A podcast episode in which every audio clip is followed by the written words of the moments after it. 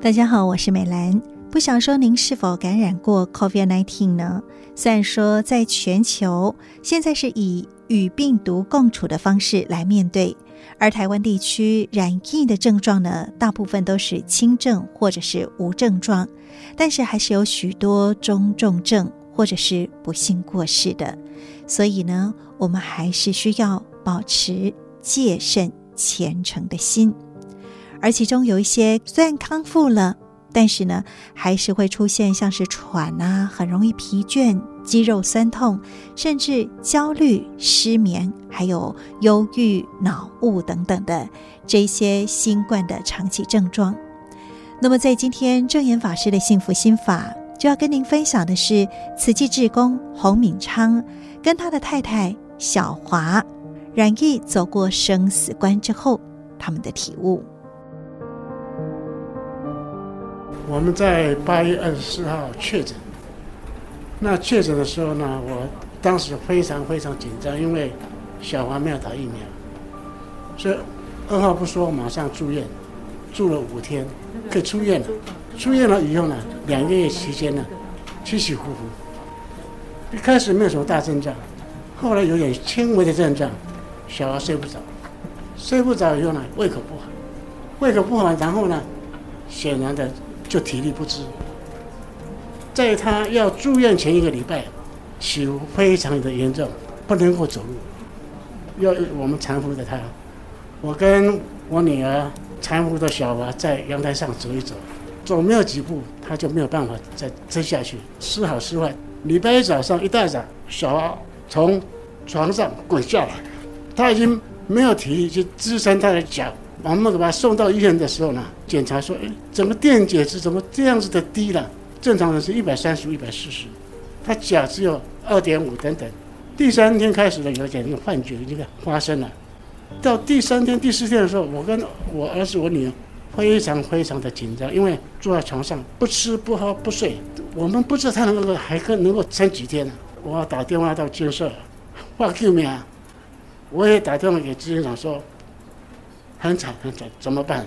整个来讲呢，我们新店慈院的医生非常非常的尽力，他们组了一个跨单位的团队，努力要来救小华。从那个时候开始，他渐渐渐渐的正常。陈主任说：“哎，他现在的检查电解质都已经正常了，你可以考虑说要不要出院了。”我当时还是非常非常的紧张，他在一直在幻境中当中在摸索。所以他当时甚至于说：“说我女婿拿枪打我两枪，真的不可思议的这些事情。”那那一天，那个身心医疗科的李主任建议你们哈，很简单的设备，好像我后面那个设备，那个可以帮助他睡觉，不用打针，不用吃药。所以后来这李医师推荐那以后呢，我们就开始用那个以后，睡觉一旦睡觉胃好了以后呢。渐渐他的胃口也比较顺了，那这药很苦口，所以他喝很多水。这个泌尿科呢，协助他导尿，每天晚上导出来的尿叫六百 CC、八百 CC、一千 CC，非常非常大的量。小华这次长新冠攻他的应该是心的问题，所以这个整个医疗团队也特别说，一定要去找，继续去找。另外也安排了脑脊髓液。去看一看脑有没有问题，抽了以后呢，寄到国外去检验出来，报告全部是 negative，阴性的。我们发觉说，新冠的后遗症不一定是跟呼吸有关的，甚至其他类别的可能会有影响。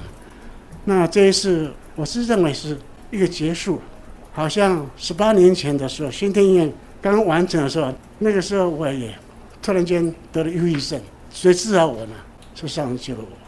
应该是这样讲：二零零四年的十二月，突然间全世界都变了，变得非常非常的黑暗，我压力非常非常的大。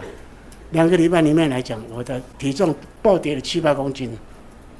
我没有记错的话，应该是十二月二十五号，上人行脚到了宜兰，打电话，他说要我一定要到到到新店医院来。我七点多起床以后，觉得很累，就是还是再躺下去再睡。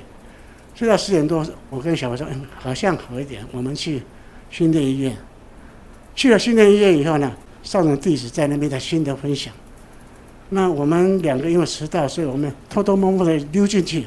林副总看到我，他就点点我说：“黄师兄，要我要我来心得分享。”那个时候我一直摇头，我没有准备，没有上来。现场分享完了以后呢，我们走到上人面前，上人看到我瘦的那个样子，我心里面那个时候大概血已经渐渐打开了。所以那天中午我饭吃了很多，吃完了以后呢，我就一直在外面在在绕。我说。我知道下午三点多以后大概会有一个新的分享，上人一定会点我名，要我来讲，讲我的心得，为什么会这样瘦？我一直在想想想，想到后来，说想到一个理由，我为什么会忧郁症？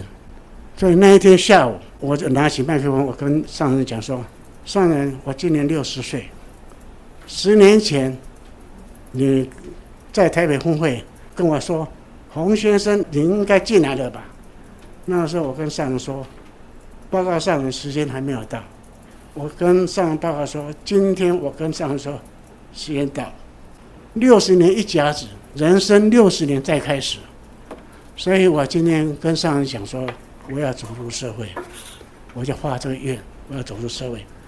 上人在跟旁边的弟子说，他的病好了，因为我发了愿，我要走入。社会，现在分享完了就向上说好，我要去救人了。那一天是二零零四年十二月二十六号，南亚大海啸。所以这个日子我永远永远记住。从那个时候开始，我参加了建筑委员。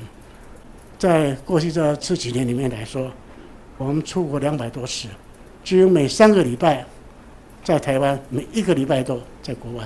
发了愿以后呢，给我最大鼓励的是小华。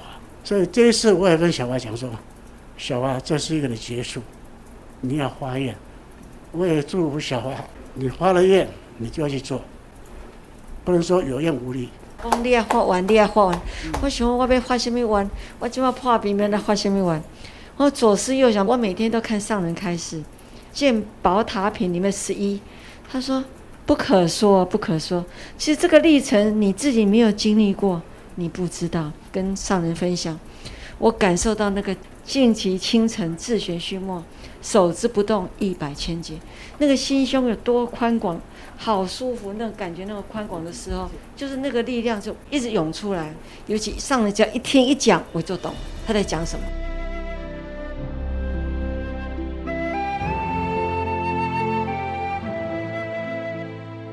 其实我本身学了气功。学了很多年，我觉得是走火入魔。我躺不下来，他一直要我向右转，我又右转不了。敏昌一直绕着我，小华你好倒落去，你跟倒落去，但是我都倒不落去。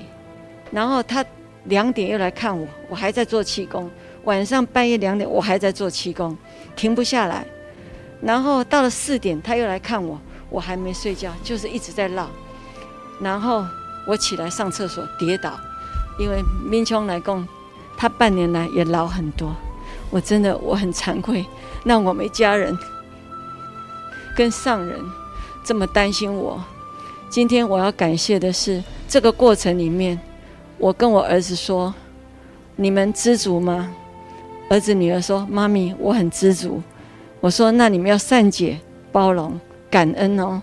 那妈妈要留给你们的东西。”虽然这是我最后一批，我三批捐赠珠宝，这一批是我留下来的东西给子女的，但是我每次看到乌克兰的小孩，我就想到我自己的孙子女儿，万一有一天变成他们一样，我怎么能够忍受他们的痛呢？我说，如果我把这个珠宝化为有形的东西，帮助更多的人，造福人群，那你们愿意吗？他们两位都说：“妈咪。”我们愿意，那我就说我你成就了我，然后敏昌他也成就了我。我说，当人真的很辛苦，我想要皈依上人，当上人带着我走，来世我要跟上人去修行。接着我在这一生，我愿意承担，我当上人的手脚。师父说，你不做书的一个卡一个手吗？我说我没，感恩。好，两支卡，两支卡，两支手，啊，两支卡，两支手，好啦。啊，还有头壳，我变好 头壳我那个时候，头壳还够会用的啦。啊，当妈阁袂歹。